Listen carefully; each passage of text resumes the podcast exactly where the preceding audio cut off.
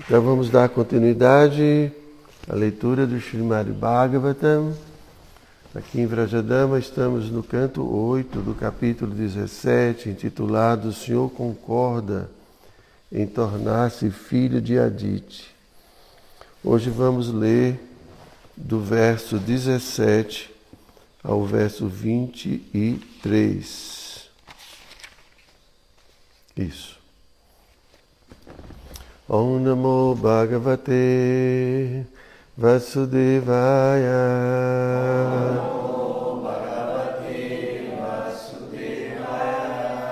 Om Namo Bhagavate Vasudevaya.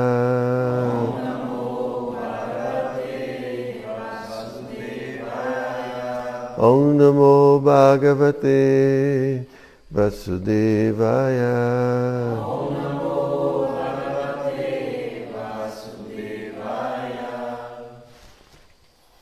Então eu vou ler o verso sozinho. Athapi upayo mama devi chintya santoshitasya vrata charyayate mamarchanam nahati gatum manyatha hetukatvat Então a tradução de cada palavra, ata, artha, portanto. Api, apesar dessa situação. Upayaha, algum meio. Mama, por mim. Devi, ó deusa. Chintyaha, deve ser considerado Santoshitasya, muito satisfeito, Vrata Charyaya, seguindo o voto, Te por ti, Mama Archanam, adoração a mim, Na nunca, Ahati, merece, Gatum Anyatha, ser de outra maneira, Shraddha Anurupam, de acordo com a fé e devoção de alguém. Fala pelo resultado retukatuat, de ser a causa. Então vamos para as traduções dos versos e também do significado, que todos foram dados por sua divina graça, Srila Prabhupada.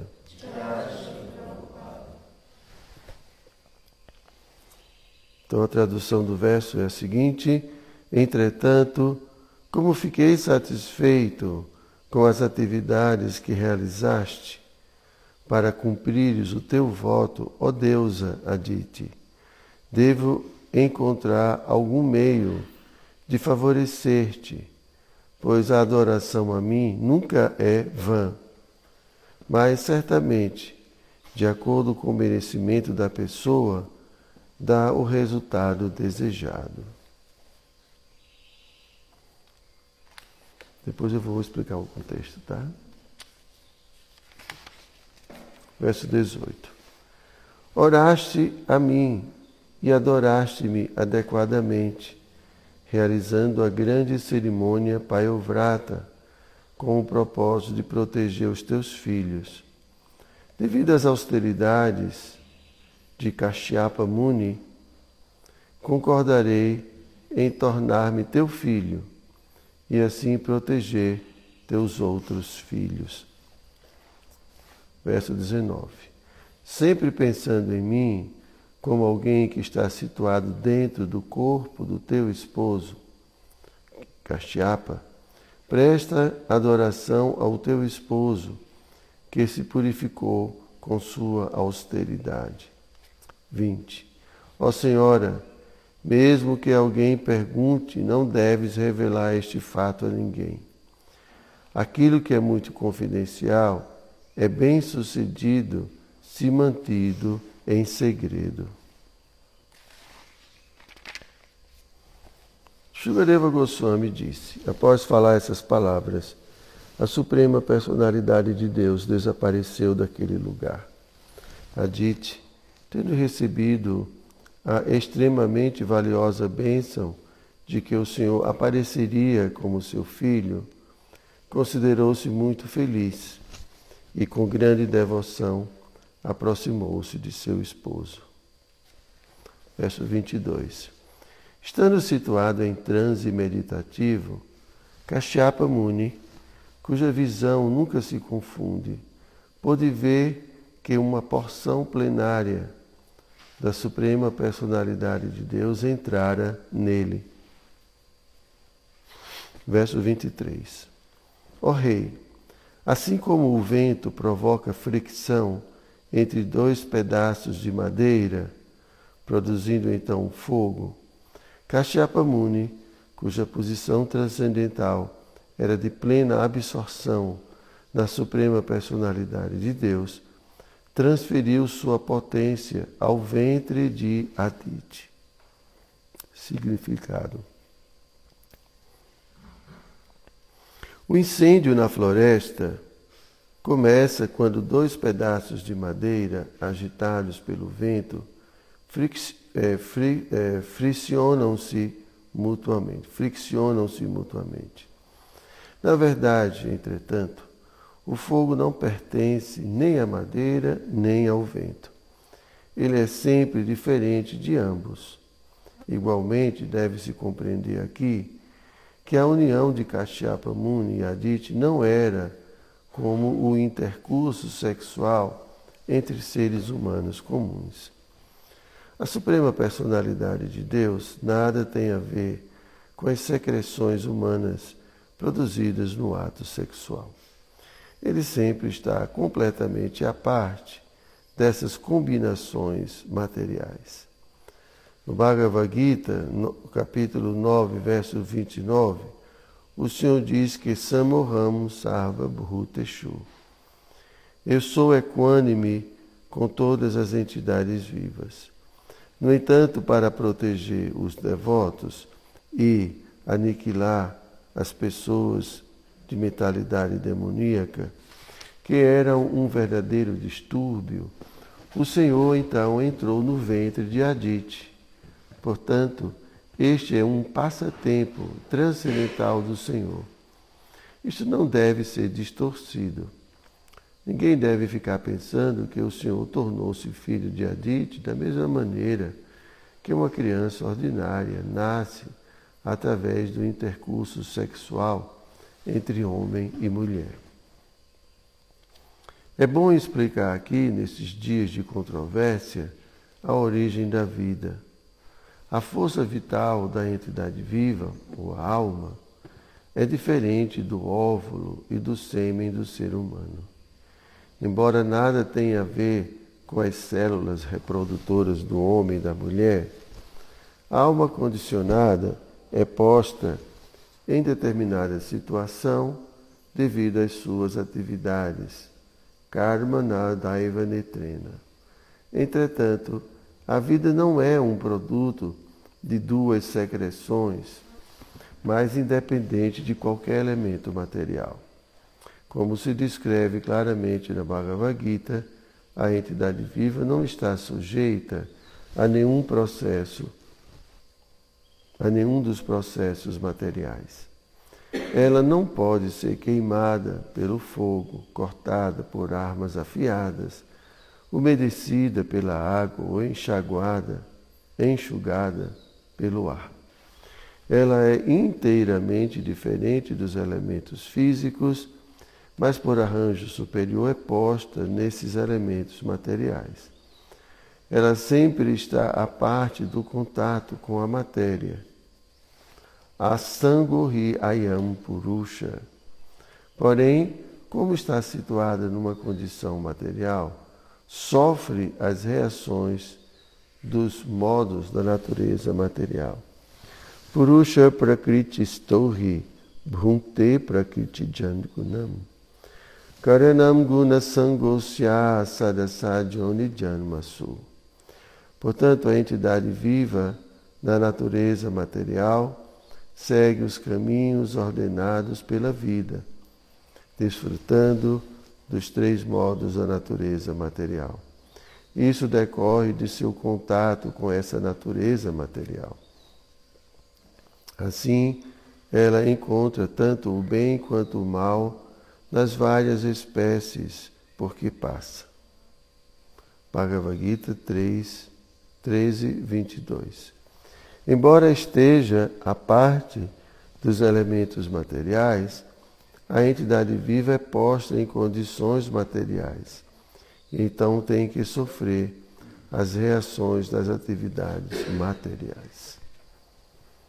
Shila Prabhupada ki jai.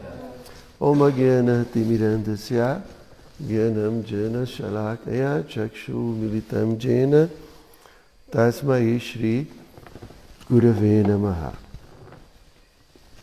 Shri चैतन्य मनोभीष्टम स्तप्तम जेन भूतले स्वयं रूपा कदा मह्यम ददाची स्वपदम तिखम नमो विष्णुपदाय कृष्णपृष्ठाय भूतले श्रीमती हृदयानंद गोस्वामी इति नमिने नमो विष्णुपदाय कृष्णपृष्ठाय भूतले श्रीमद्भक्ति वेदंत स्वामिनी इति नमिने Kripa Sindhu Vyaevacha Patitanam Pavanibhyo Vaishnavibhyo Namo Namaha Então aqui para contextualizar, como é seu nome? Natália. Natália. Então, primeiro que essa escritura ela ela traz assim histórias não apenas dessa realidade terráquea. assim, o Bhagavatam, dito que o Bhagavatam trata de, de temas intergalácticos, vamos dizer assim. Né? Então aqui fala de entidades que a gente chama de semideuses. Né? Então a gente sabe que não é só o planeta Terra que tem gente, né? Então, e aqui está contando uma, uma, uma, história de um casal chamado Kashyapa Muni e Aditi.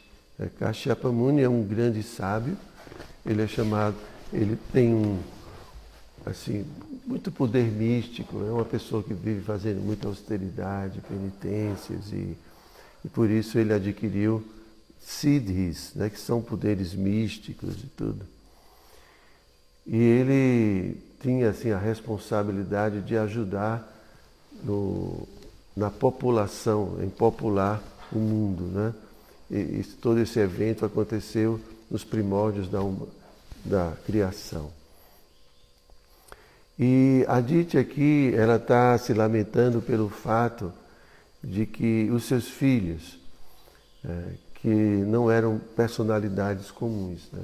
Os filhos de Adite são responsáveis por diferentes, pela manutenção de diferentes aspectos da, da, da, da natureza material. Né? A gente entende, assim como nesse mundo a gente precisa sempre de pessoas para ficar mantendo, né? Aqui na fazenda a gente precisa manter tudo. Né? Inclusive, quem estava fazendo barulho era aquele cara ali, ó. Vamos dar um cascudo nele. Tem que fazer manutenção, senão o mago toma conta de tudo. Então, pátria que é sempre atrapalhando tudo. É. Então, assim, então existem entidades especiais para isso, né, para manter tudo né, funcionando. E Só que existem também outras entidades do lado oposto. Né? Existe gente do bem e gente do mal. Né? Então, sempre há esses, esse conflito entre o bem e o mal. Então, essas outras personalidades são chamadas de asuras. Então, existem os devas, que são os seres divinos, né? e os, os asuras, que são pessoas que também têm muito poder e tudo, muito inteligentes, muito cultas, mas elas não são assim rendidas a Deus. E o que aconteceu é que essas personalidades elas conseguiram muito poder e ah, entraram num conflito com os devas e eles perderam as suas residências, perderam todo o, assim, é, o seu serviço. Então a mãe, né, naturalmente a Dite, estava muito aflita porque os filhos estavam nessa condição. Então perguntou ao esposo, que era muito sábio, o que ela deveria fazer para que os filhos conquistassem novamente sua posição. Então, ele falou: olha, você tem que adorar a suprema personalidade de Deus, porque ele é que é o chefão, né? Então, ele que vai resolver tudo. Então, ela, então ele deu um processo de adoração chamado Pai Vrata, e ela fez essa, esse praticou né, toda uma austeridade, tudo. E aí, nesse momento, ela conseguiu agradar é, a personalidade de Deus. E talvez a gente fique assim se questionando, mas é Deus mesmo que assim desceu, né? mas é, é, a gente entende que ah, assim, esse absoluto, né? Ele tem a capacidade de se expandir. Né? Assim, tudo o que nós vemos mesmo nós somos expansões né, de uma única entidade, né, que é, é, a gente, alguns chamam de Brahma, outros chamam né, o absoluto. E, então existem muitas formas de se dirigir a essa entidade, vamos dizer assim. Né? Então, quem apareceu e quem aqui vai nascer, vamos dizer assim, no ventre de Adite é uma expansão, de uma expansão. Então, assim, é, Krishna mesmo, né, o que a gente chama de Krishna, que é a personalidade suprema de Deus, está sempre brincando, sempre desfrutando. Ele não precisa trabalhar. Assim como a gente se esforça nesse mundo para trabalhar, né? Ou para poder pagar alguém para trabalhar para a gente. Então, Krishna, o Deus, ele se expande. Né? Então é dito que essa personalidade que vai aparecer aqui é, é, é chama de Vishnu. Né? Sei se você conhece yoga, essas coisas. Então tem Brahma, Shiva, Vishnu. Então Vishnu é uma expansão. Então Prabhupada sempre brincava ele dizia que Vishnu é, é, é, é Krishna no escritório. E Krishna é ele, assim, a manifestação de Krishna é ele brincando, é, lazer. Né? Mas Vishnu é responsável pela manutenção de tudo. Então, porque precisa. Né? Então, aqui ela está orando, na verdade, adorou essa personalidade chamada de Vishnu. Todos os semideuses e pessoas importantes que estão lidando com algum aspecto da administração universal sempre se dirigem a Vishnu, porque ele é quem é responsável por cuidar de tudo. Né? Assim como aqui na fazenda a gente procura Vishala. A né? Vishala é o chefão. Está ali em pé para todo mundo ver já. Né? Estou aqui e sou eu, cara, supervisionando tudo, né? Aí depois ele vai falar para presidente. Ele é assim, meio fofoqueiro, né? Olha, o Krishna, o Krishna Kari não está trabalhando, não. Então, é, então, então ele orou a Vishnu. Então, aqui está se descrevendo é, essa manifestação. E Prabhupada está explicando que essa manifestação não é uma manifestação né, assim comum. Não é? Então, por isso que primeiro ele, eh, Vishnu aparece né, para ah, Kashyapa Muni.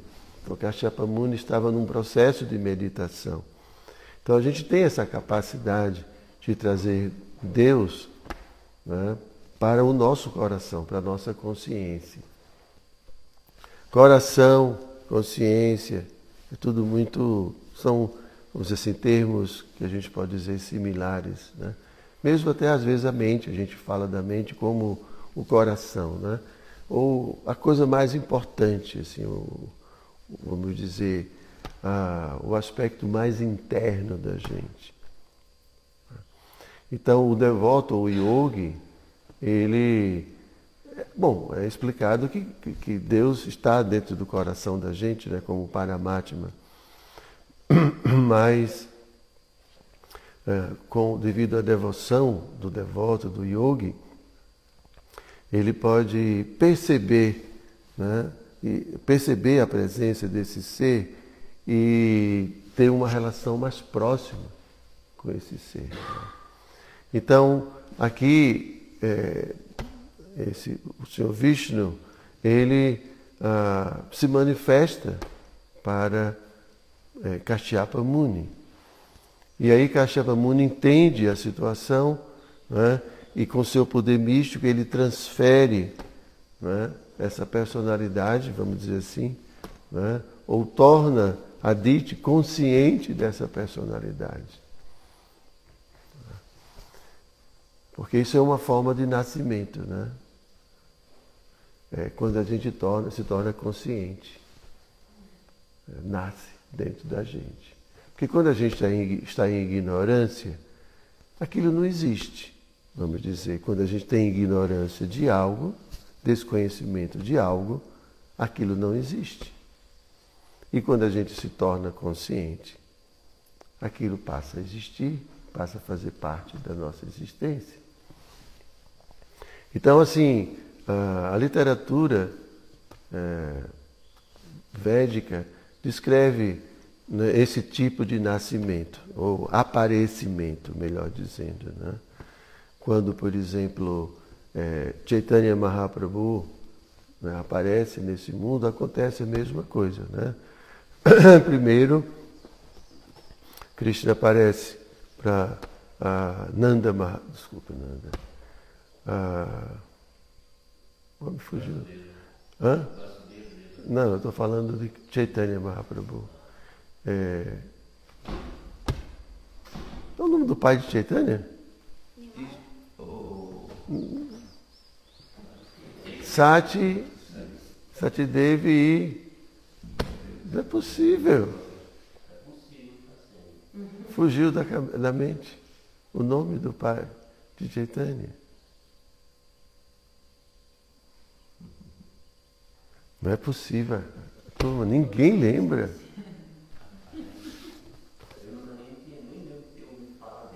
Não.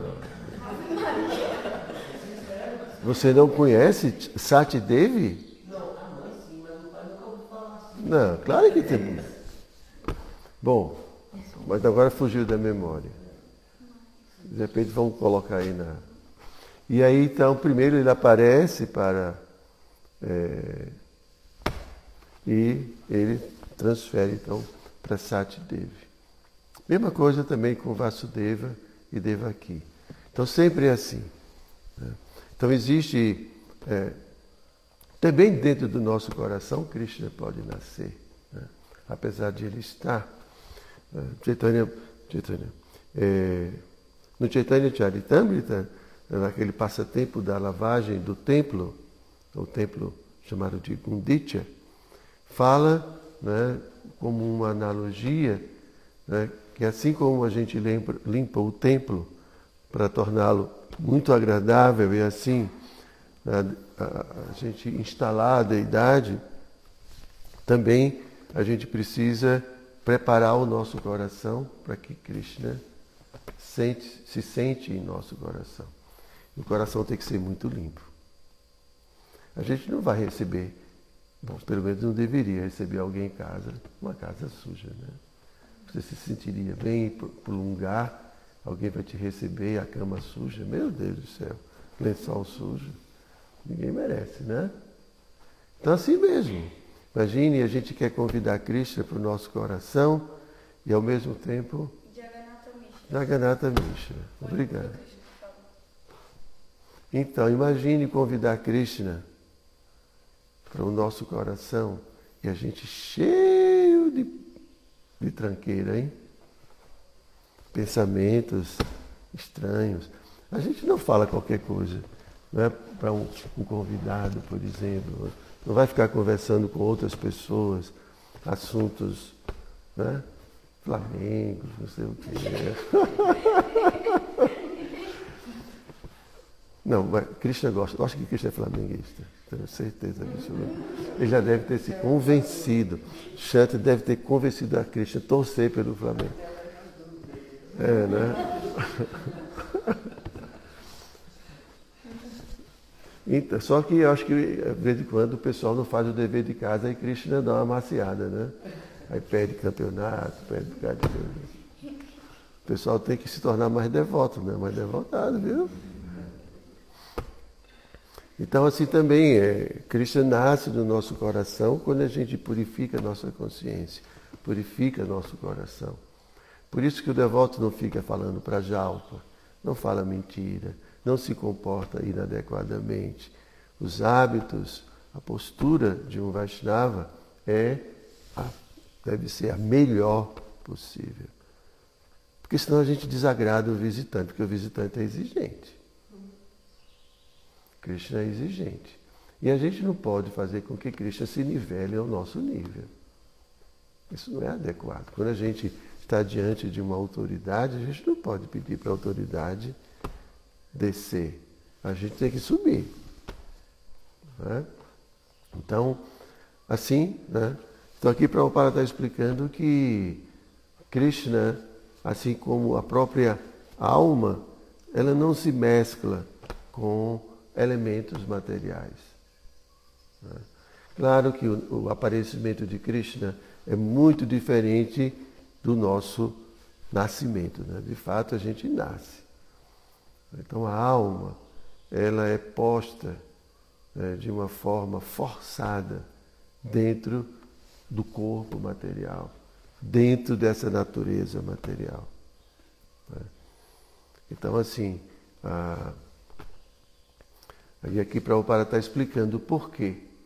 Né?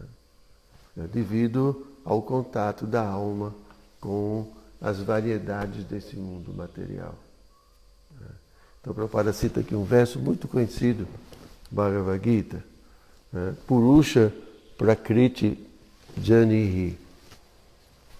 Isto ri. Bhunkte Prakriti Jangunam. Karanam Guna Sango Sya. Sad, Asad, Yoni, Janmasu. Yoni significa ventre. Algum tipo de ventre. Ventre de uma mulher, ventre de um animal.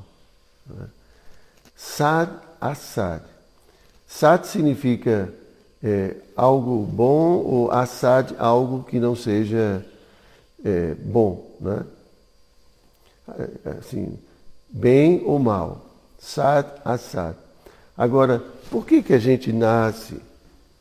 Somos forçados a aceitar um corpo né, que às vezes não é bom, ou um, um corpo que é bom, ou numa condição melhor ou numa condição pior. Aqui aí ele fala né, Karanam Guna Sango. A gente se envolve se associa com, diferente, com as variedades desse mundo. Então, por exemplo, se alguém se associa com pátraca, aí vai para um lugar negativo. Né? Se alguém se associa com. Brincando. Tem que ficar longe do pátraca. A gente colocou ele bem para longe. Quase fora da. O Prabhu agora ficou assustado. Mas fique, fique tranquilo, Ricardo. Você viu que ele é uma boa associação, não é? É ou não é? Você está entendendo? Eu acho que ele confundiu o pássaro com o grilo, porque ele está olhando para o grilo. É isso, cara. Então, é, a gente às vezes não se preocupa com isso, né? Mas o que a gente assiste, o que a gente lê, o que a gente ouve, as pessoas com quem a gente convive. Tudo tem característica, tudo tem vibração. Vibração positiva, vibração negativa. Né? E quando a gente se associa né, desnecessariamente ou demasiadamente né, com algo que não tem uma energia boa, né, então essa energia ela contagia a nossa consciência. A gente registra tudo isso. Né? A gente tem falado bastante dos samskaras ou das impressões. Então, essas, essas experiências são registradas nas, na forma de impressões e vão aí compor né, nosso estado de consciência. O nosso estado de consciência é produto daquilo que a gente traz em nossa consciência. Se a gente tem né, um conteúdo positivo em nossa consciência, nossas lembranças, nossas experiências são produzem uma boa vibração, eu tenho um alto astral. A gente fala assim, ah, esse cara tem um alto astral, né? Mas tem gente de baixo astral, né? Eu depende do que a gente está pensando, do que a gente está colocando. E agora veja, o próximo nascimento vai, vai depender do nosso astral. Acho que ficou a palavra legal. Cristian falou bava, mas ninguém entende bava, né? Então, a gente dizer assim, ó, o seu próximo corpo vai depender do seu astral na hora de deixar o seu corpo. Acho que aí todo mundo entende. Se tiver de baixo astral, um corpo, uma próxima existência difícil. Se tiver com alto astral, mas não é esse astral porque fumou um baseado, alguma coisa assim, não. Porque aí isso não é mal, não é alto astral. Isso aí é um astral bem baixo. Você não está rindo, não, Você está tão sério, eu acho que você está. O que está acontecendo? Está só me julgando aí de cima, né? Então, é, aí é baixo astral. Vou ter que mudar a palavra. Eu acho que este astral não vai. Encontrar uma palavra melhor. É. Uma consciência. Mas a gente também expande a consciência com essas coisas. Né? Então, mas vocês entenderam o que eu quis dizer. Então aqui, é, apesar de ser, estar brincando com o assunto, mas é muito sério, né? Pátrica, em virtude de suas atividades passadas, você foi condenado a esse corpo material, Pátrica. Nascer em Gravatar, imagine só. Meu Deus do céu. Foi um castigo grande, Pátrica. Então, então é isso. Então por isso que a gente tem que organizar a nossa vida para que é, é, a nossa associação seja uma associação positiva. Uma associação que vai trazer conteúdos para a minha consciência, uh, de forma que ela possa se elevar, ela possa se tornar cada vez mais refinada. Uh, porque tem consciências bem grosseiras, né? bem estúpidas, né? capazes de fazer qualquer coisa. Né? mas uma consciência refinada, uma consciência purificada. Então isso permite que Krishna se sente em nosso coração. Krishna fala isso, tem um verso do Padma Purana que diz que Krishna não aprecia uma mente muito agitada. É uma casa, né? A mente é como um, um ambiente. A mente é um ambiente onde muita coisa acontece.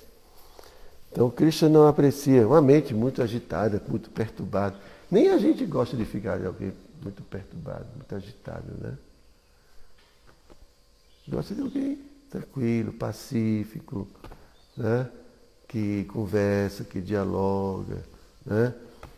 É uma pessoa muito agitada, muito perturbada, o tempo todo reclamando, o tempo todo falando. Ninguém aguenta. Nem Cristo. Eu acho pensei que Cristo tinha muita paciência, mas parece que. Brincadeira. Então isso. Então esse aparecimento de, de Krishna né, é, na forma de Vishnu não é um aparecimento comum, é completamente transcendental. Né? E, e, ele sempre vem. E aqui ele resolveu, na, na verdade, é, nascer ou aparecer né, de Adit, porque o plano dele era um plano é, que envolvia não, não, não, não, não envolvia violência. Né? Ele não queria uma guerra, né? porque sempre os asuras e os devas estão em conflitos. Mas porque os asuras eles tinham feito sacrifícios, né? porque mesmo esses, essas pessoas é, eles têm uma religiosidade interesseira, né? Então eles adoraram os brahmanas e fizeram sacrifícios. Eles entendem como é que funciona a máquina. Né? A questão deles é que eles veem tudo como algo é, mecânico. Então, o mundo funcionando como uma máquina. Eles não estão interessados em Deus. Eles têm uma filosofia chamada Karma Mimansa que fala assim, que na verdade Deus ele está submetido às pessoas. Porque se eu faço as, se eu faço os, as cerimônias e os rituais como devem ser feitos, Deus é obrigado a me dar. Entende? Como uma coisa mecânica. Né? Assim, como fosse uma máquina. Ele não é uma pessoa. Não, não funciona assim. Né? Mas até certo ponto funciona dessa forma. Eu faço e eu recebo de acordo com aquilo que eu faço. Então, eu, eu crio méritos na minha vida, um bom karma, e então eu posso desfrutar desse bom karma. Então até eles querem até submeter os semideuses e submeter a própria pessoa suprema aos seus interesses. Então eles realizam os sacrifícios, os rituais, adquirem muito poder e assim eles tentam né, se manter na, na, na, posição de superioridade. Mas aqui, né, como foi falado no verso anterior, é, Vishnu ele não quis criar assim um conflito, porque afinal de contas, como eles tinham adorado os brahmanas e os brahmanas, os sacerdotes, são muito queridos por Krishna, por Deus. Então ele não quis criar muito conflito. Então ele preferiu uma outra situação que a gente vai ver aqui. Ele vai aparece, né, na, como filho de Aditi e posteriormente ele vai através de uma artimanha, né, é, ele vai reaver todo, toda a riqueza e a, a posição dos semideuses. Tá bom? Então. Sim, sim, pois não.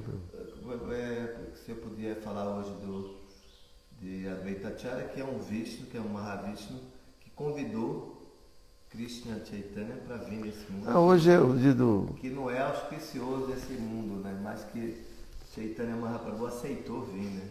Agora, o nobre convite de Advaita Acharya. Se eu explanasse um pouquinho, agradecendo já pelo. É, tem 10 minutos. Como é que está aí? Não tem pergunta.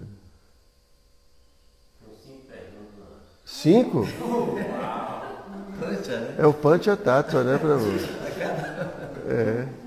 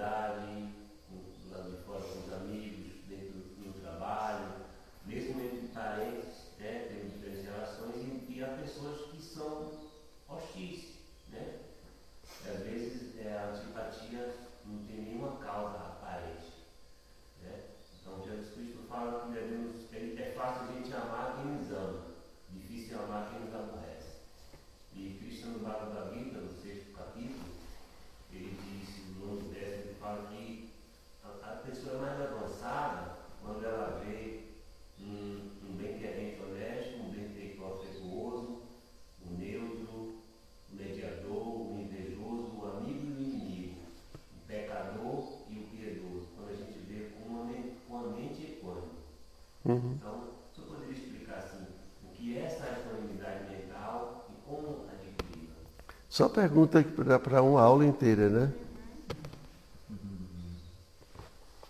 E isso é a condição natural de uma pessoa quando se torna consciente de si como almas espirituais. Quando a gente se torna consciente de que somos almas realmente, então nós vemos também todos os outros como almas espirituais. É um processo natural. Na medida que eu me vejo como alma, eu vejo os outros como alma. Porque para mim me ver como alma espiritual, eu tenho que me ver não como um corpo material.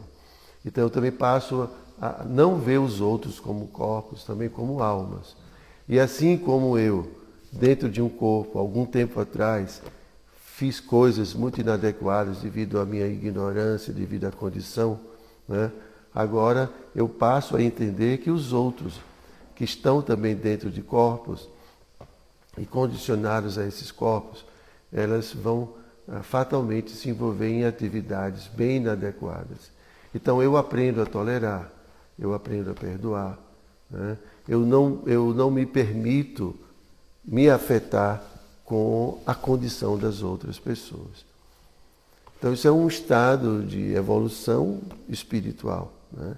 É, não é algo que a gente pode simplesmente fazer um ajustezinho na vida da gente. Não é uma questão intelectual. Não basta só a gente saber né? porque você está sabendo de tudo isso.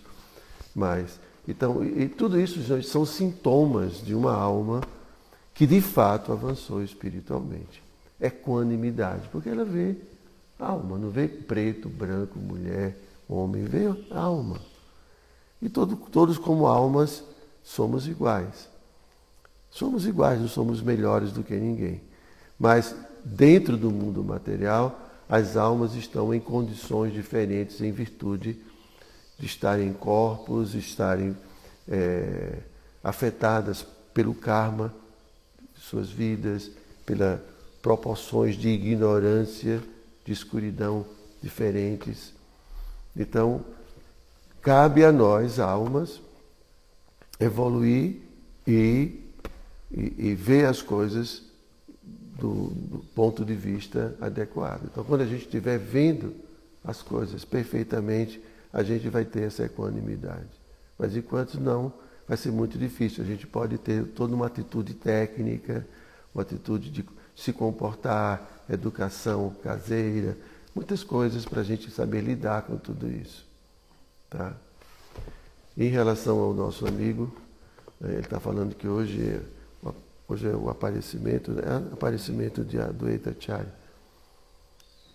Então, Adwaita Acharya, ele, ele é uma personalidade assim, ele, na época, ele, há mais ou menos 500 e poucos anos atrás, ele, como um devoto, ele via que a maior parte das pessoas não estavam interessadas em bhakti, nem amor a Deus, a religiosidade era muito uh, voltada assim para interesses materiais e também quando se falava de filosofia ou teologia era mais relacionada com impersonalismo.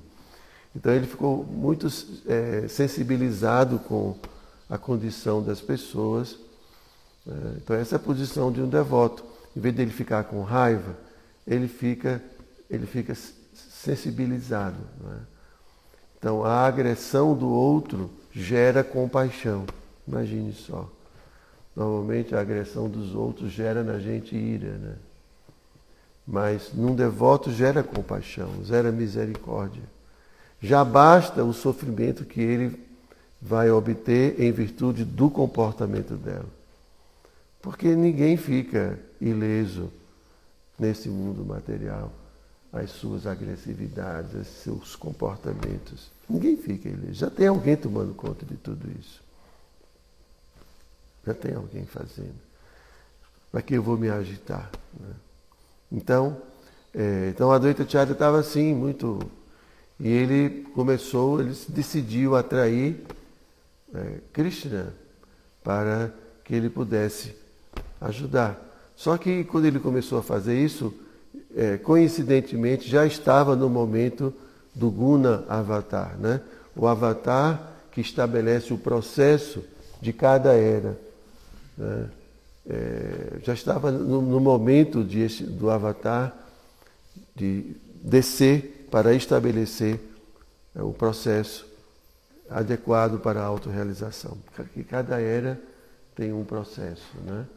Nós estamos em Kali Yuga. Então é a era mais difícil e o processo é o menos difícil, que é o cantar dos santos nomes. Então, ele pediu, ele começou a orar e tudo, e então uh, Krishna aparece como Chaitanya, Chaitanya Mahaprabhu, que é o avatar né, dessa era. Ele veio estabelecer esse processo de Harinama Sankirtana, de cantar os nomes de Deus como um processo de autorrealização. Né?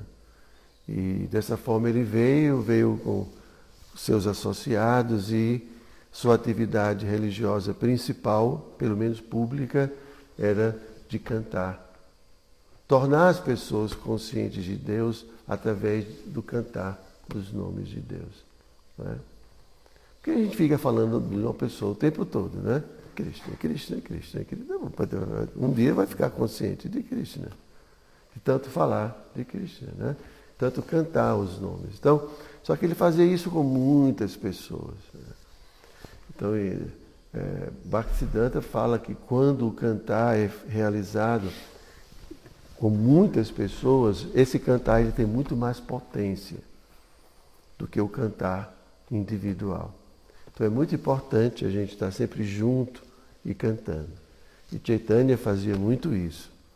Juntava as pessoas, milhares de pessoas, e fazia esse Sankirtana, esse Kirtana é, congregacional.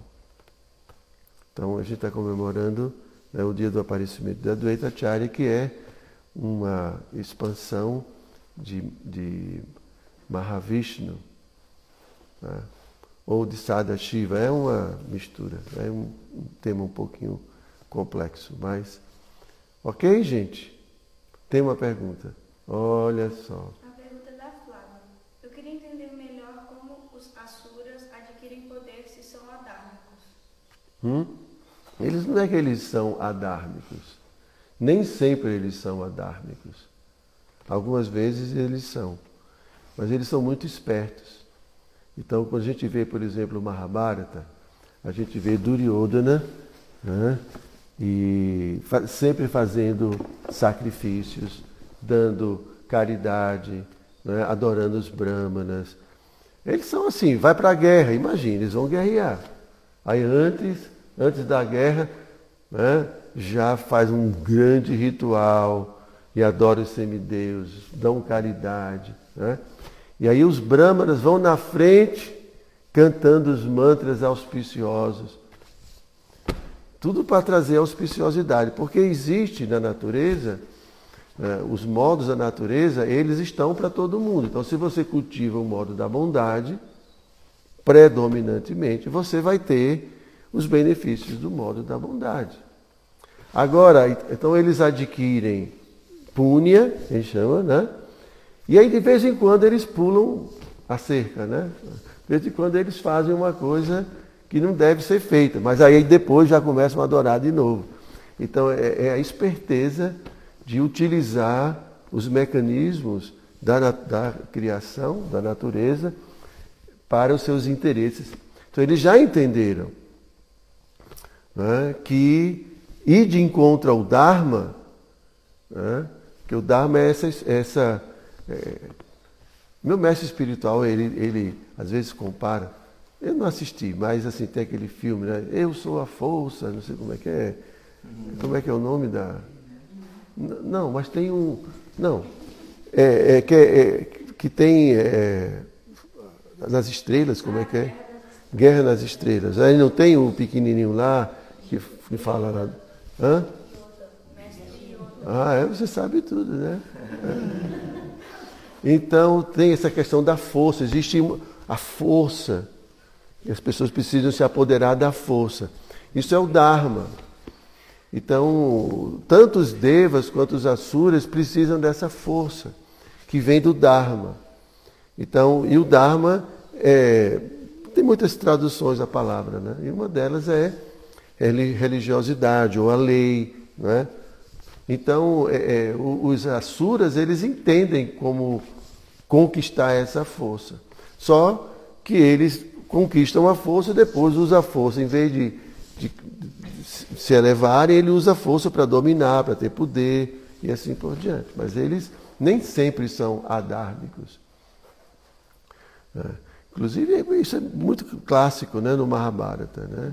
porque o tema Dharma é um tema muito trabalhado no, então, quando, por exemplo, é, eles né, é, é, assim, ofendem Draupadi, puxando-a pelo cabelo e tudo, então o que é que, o que, é que todo mundo fala? Né? Bhishma, por exemplo, fala, ah, já era.